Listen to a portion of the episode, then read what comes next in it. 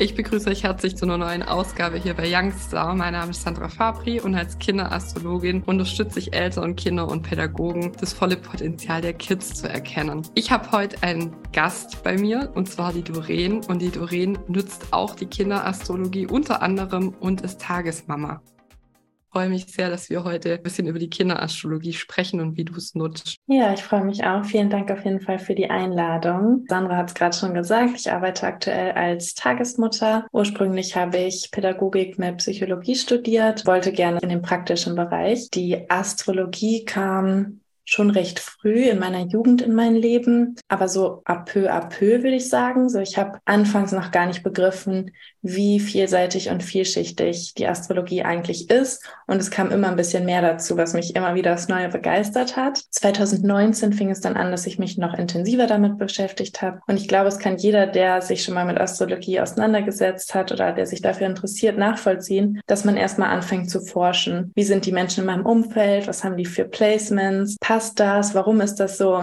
Ich kann nur von mir sagen, dass ich jedes Mal aufs Neue begeistert war. Und dann habe ich 2020 eigentlich erst eine Schwangerschaftsvertretung übernommen von einer anderen Tagesmutter. Also ich arbeite nicht alleine als Tagesmutter, sondern in einem Team, angegliedert an einen Verein. Also man kann sich das tatsächlich vorstellen wie ein ein kleiner selbstständiger Kindergarten. Ich habe eigentlich eine Schwangerschaftsvertretung übernommen, aber die Astrologie lief immer so im Hintergrund mit. Und natürlich habe ich auch bei den Kindern überlegt, was haben die wohl für Placements? Also so wie ich es halt auch vorher bei meinen Freunden, Bekannten, Verwandten und so weiter gemacht habe, ging das natürlich auch in den Bereich. Und dadurch ist eigentlich erst die Kinderastrologie in mein Leben gekommen. Und ich war nochmal aufs Neue stärker fasziniert oder begeistert, weil die Kinder ja wirklich noch sie selber sind. Also so komplett roh, noch nicht nicht so geschliffen und angepasst. So kann ich mich jetzt nicht verhalten, weil das kommt nicht gut an oder damit habe ich schlechte Erfahrungen gemacht, wie Erwachsenen oft sind, sondern die sind ja wirklich noch so, wie sie sind. Und dann dazu sehen, boah, ein Kind, was den Mond in einem Erdzeichen hat, organisiert alles und braucht eine feste Struktur und kann uns genau sagen, welche Socke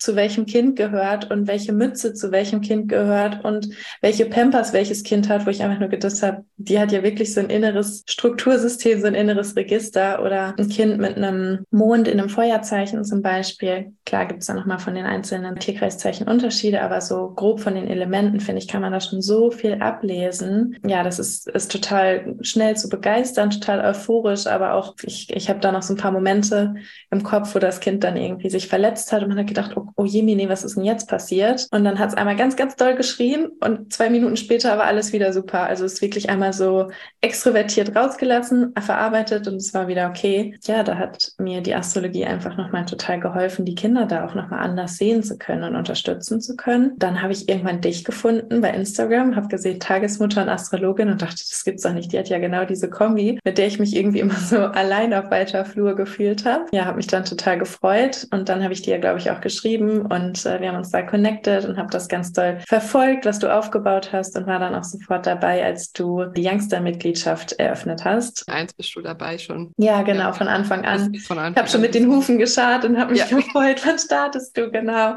Das hat das Ganze, würde ich sagen, auch nochmal so aufs nächste Level gebracht, weil bei den Kindern ja schon auch nochmal ein paar Unterschiede sind zur Erwachsenenastrologie, wann was auch aktiviert wird. Bin da mit deiner Hilfe eben nochmal weiter reingetaucht. Du bringst ja auch schon Background mit und auch viel Wissen was mich noch interessieren würde, jetzt hast du das Studium sogar gemacht, also bist Pädagogin. Wieso hast du dann gesagt, ich ziehe die Kinderastrologie noch mit ran? Weil du hast eine richtig gute Ausbildung genossen und gemacht. Für mich ist die Astrologie da auch noch eine riesengroße Bereicherung zur Pädagogik, weil sie nochmal so den individuellen Blickwinkel damit reinbringt. Ich meine, wir kennen es alle. Wir haben irgendwie eine Disziplin oder einen Bereich, in dem muss irgendwie sich jeder finden oder irgendwie jeder soll da Platz finden und da ist vieles zwangsläufig Einheitsbrei, so dass man sagt, so ist die Entwicklung für jedes Kind. Das sind Fördermöglichkeiten für jedes Kind. Forschungsergebnisse zeigen, dass es effektiv ist, dass es einen signifikanten Unterschied macht. Das heißt aber nicht, dass es immer für alle so sein muss und dass es für alle passt. Und ich finde, die Astrologie bringt da einfach so diesen individuellen Blickwinkel mit rein, in der der reine pädagogische oder psychologische Blickwinkel viel länger ausprobieren muss und viel länger forschen muss, woran liegt es jetzt, wo sind die Knackpunkte, wo sind die Ansatzpunkte. Und die Astrologie gibt einem da quasi so einen Shortcut. Und das finde ich nochmal ja eine wahnsinnige Bereicherung. Und letztendlich träume ich da auch sogar ein bisschen von, dass Astrologie einfach normaler wird in jeglichen Bereichen. Also in der Pädagogik von Anfang an ist es natürlich ähm, eine riesengroße Bereicherung. Letztendlich war es ja ursprünglich auch so, die Menschen früher haben diese Zusammenhänge erkannt und haben diese Zusammenhänge mit einfließen lassen und wir haben einfach vieles davon vergessen. Vieles wurde uns auch abgesprochen, vor allem im Mittelalter war es ja einfach nicht gewünscht, in die eigene Kraft zu kommen, in, in die Individualität zu kommen, sondern da sollten gerade alle in der Spur laufen und irgendwie da auch, ich sag's mal ganz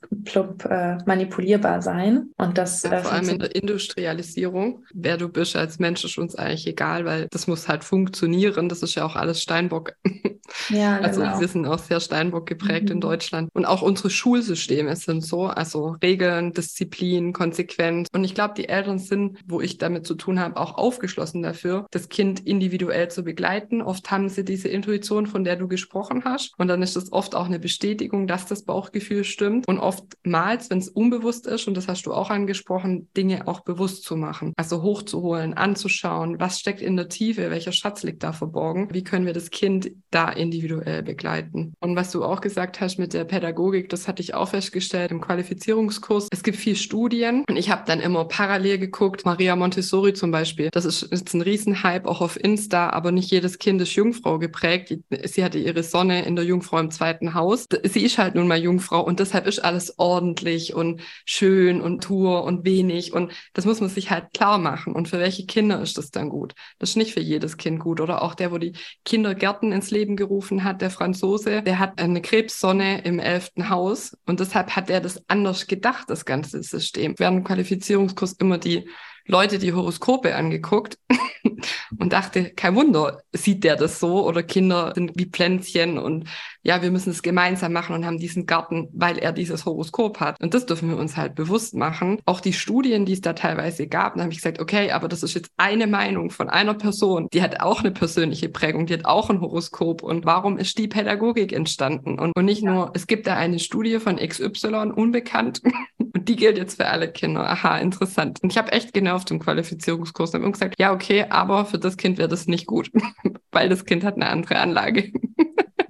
Ja, mega cool. Meine Fachberaterin fand es am Anfang komisch und muss ich das echt sagen, oh, Kinderastrologie. Hm, hm, hm. Und je weiter der Kurs fortgeschritten war und je mehr ich das auch kommuniziert hatte und dazu gestanden bin, ja Sandra, was sagst du da jetzt astrologisch aus der Sicht? Und du kannst halt die Kinder ganz anders begleiten und nicht, probier doch mal das, probier doch mal das, oder probier doch mal vielleicht das. Ist ja kein Ratespiel. Ja, total cool. Äh, die Kursleitungen, die dann ja gesagt haben, ja, okay, ist vielleicht doch interessant, aber wir sind noch nicht so weit. Aber deswegen, je mehr Menschen das tun, auch gut, dass du es bei dir schon tust und wir auf verschiedenen Stellen hier losgehen, umso bekannter können wir das Thema auch für die Eltern, für die Kolleginnen, für die Kollegen machen und vor allem für die Kinder da was bewegen. Und viele sind am Anfang kritisch, weil sie sich das einfach noch nicht vorstellen können, das nicht greifen können. Es ist ja auch nicht wirklich greifbar. Es kommt einfach aus dieser ESO-Ecke, Glaskugel und im Mittelalter wurde es auch nicht cool verwendet von irgendwelchen Magiern und Zauberern, die dann die Bauern Angst gemacht haben und auch durch die ganzen Zeitungshoroskope. Also ich meine, wenn man sich auf auf das beschränkt, dass wir nur die Sonne sind. Das ist unser Entwicklungsziel, ja, aber wir sind nicht unsere Sonne nur. Also man sieht ja, wie komplex das ist und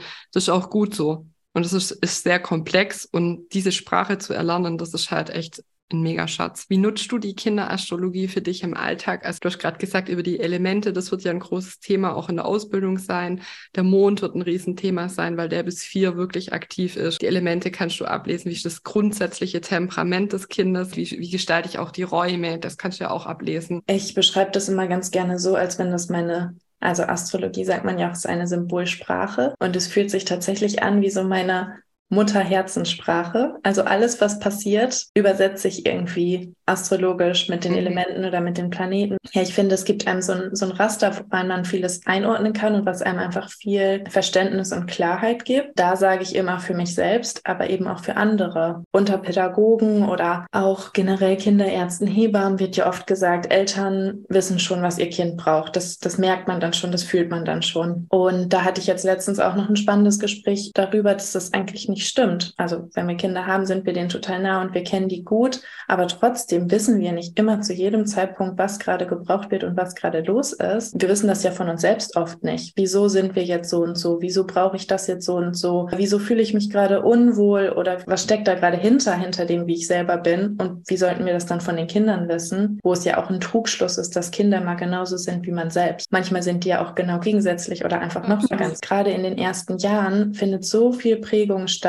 was auch, ohne da jetzt Druck aufbauen zu wollen, aber was auch nach hinten losgehen kann, wenn man einfach seine Vorstellungen über die Kinder stülpt. Für mich funktioniert die Welt so und so, ich sehe die Welt so und so, das muss doch für mein Kind so und so auch funktionieren. Oder vielleicht auch darunter hat vielleicht der Vater gelitten und jetzt möchte er nicht, dass sein Sohn darunter leidet und möchte ihn so richtig in so eine Richtung drängen, dass dir das bloß auch nicht passiert, weil der Sohn vielleicht ganz anders ist als der Vater, da ganz andere Anlagen und Potenziale und Talente hat, ist das, kann das tatsächlich total nach hinten losgehen. Und ich finde, die Astrologie gibt einem da einfach nochmal so eine Klarheit, dass man einfach sieht, okay, da sind Unterschiede, da sind Differenzen vielleicht zwischen Eltern und Kindern, aber letztendlich auch genauso als, als Pädagogin, wo man ja eben auch mit Kindern arbeitet. Und da ist eben Selbstreflexion total wichtig, sich selber zu reflektieren und, und sich selber auch zu kennen, wo sind meine Stärken und Schwächen und wieso triggert mich vielleicht auch manches. Und dann aber auch zu sehen, so okay, nur weil das für mich so gilt, heißt das nicht, dass das für das Kind so gelten muss. Und das Kind dann auch einfach in den individuellen Potenzialen und Talenten zu fördern und auch das Kind so zu sehen, wie es letztendlich ist. Zu 100 Prozent wird uns das nie gelingen, weil dafür sind wir einfach Menschen. Aber ich glaube, mit der Astrologie kommen wir da ganz nah dran. Und ich glaube, man kann Kindern oder generell Menschen kaum ein schöneres Geschenk machen, als sie so zu sehen und so zu akzeptieren und in dem Bereich auch dementsprechend sich entfalten zu lassen, wie sie, wie sie sind, wie sie sich wohlfühlen, wie es ihnen selbst entspricht. Und da sehe ich in der Astrologie einfach ein riesengroßes Potenzial. Ja, wie ich es nutze, also ich, ich kann tatsächlich nur sagen, es läuft immer mit. Es ist immer da. Ich kann es mir nicht mehr ohne vorstellen. Selbst wenn ich das Chart nicht kenne, weil ich die Geburtszeit vielleicht nicht kenne oder nur 30, 40 Prozent kenne, weil ich nur das Geburtsdatum habe, merke ich ja, okay, das Kind ist so und so und wahrscheinlich steckt das und das dahinter. Also ich finde, es hilft einem sogar, wenn man diese Daten nicht hat, weil man ein anderes Verständnis für verschiedene ja, Bedürfnisse und Eigenschaften hat.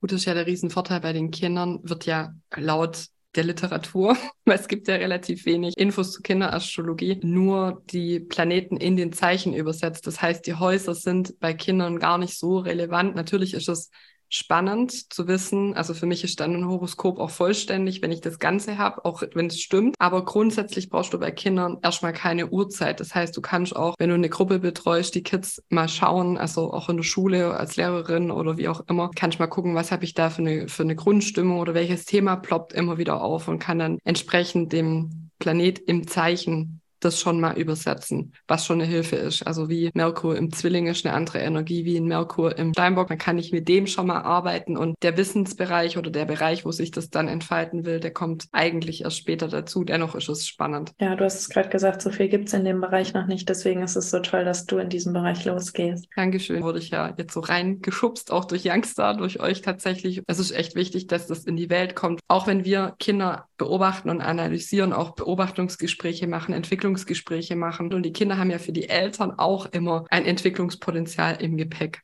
durch die Sonne, durch den Aszendent und durch den Mond. Hey, Mama, Papa, wohin dürft ihr euch denn entwickeln? Doreen, wie können dich die Menschen, wenn jetzt das jemand hört und sagt, boah, voll spannend, wie kann man dich denn sonst noch erreichen? Was bekomme ich bei dir?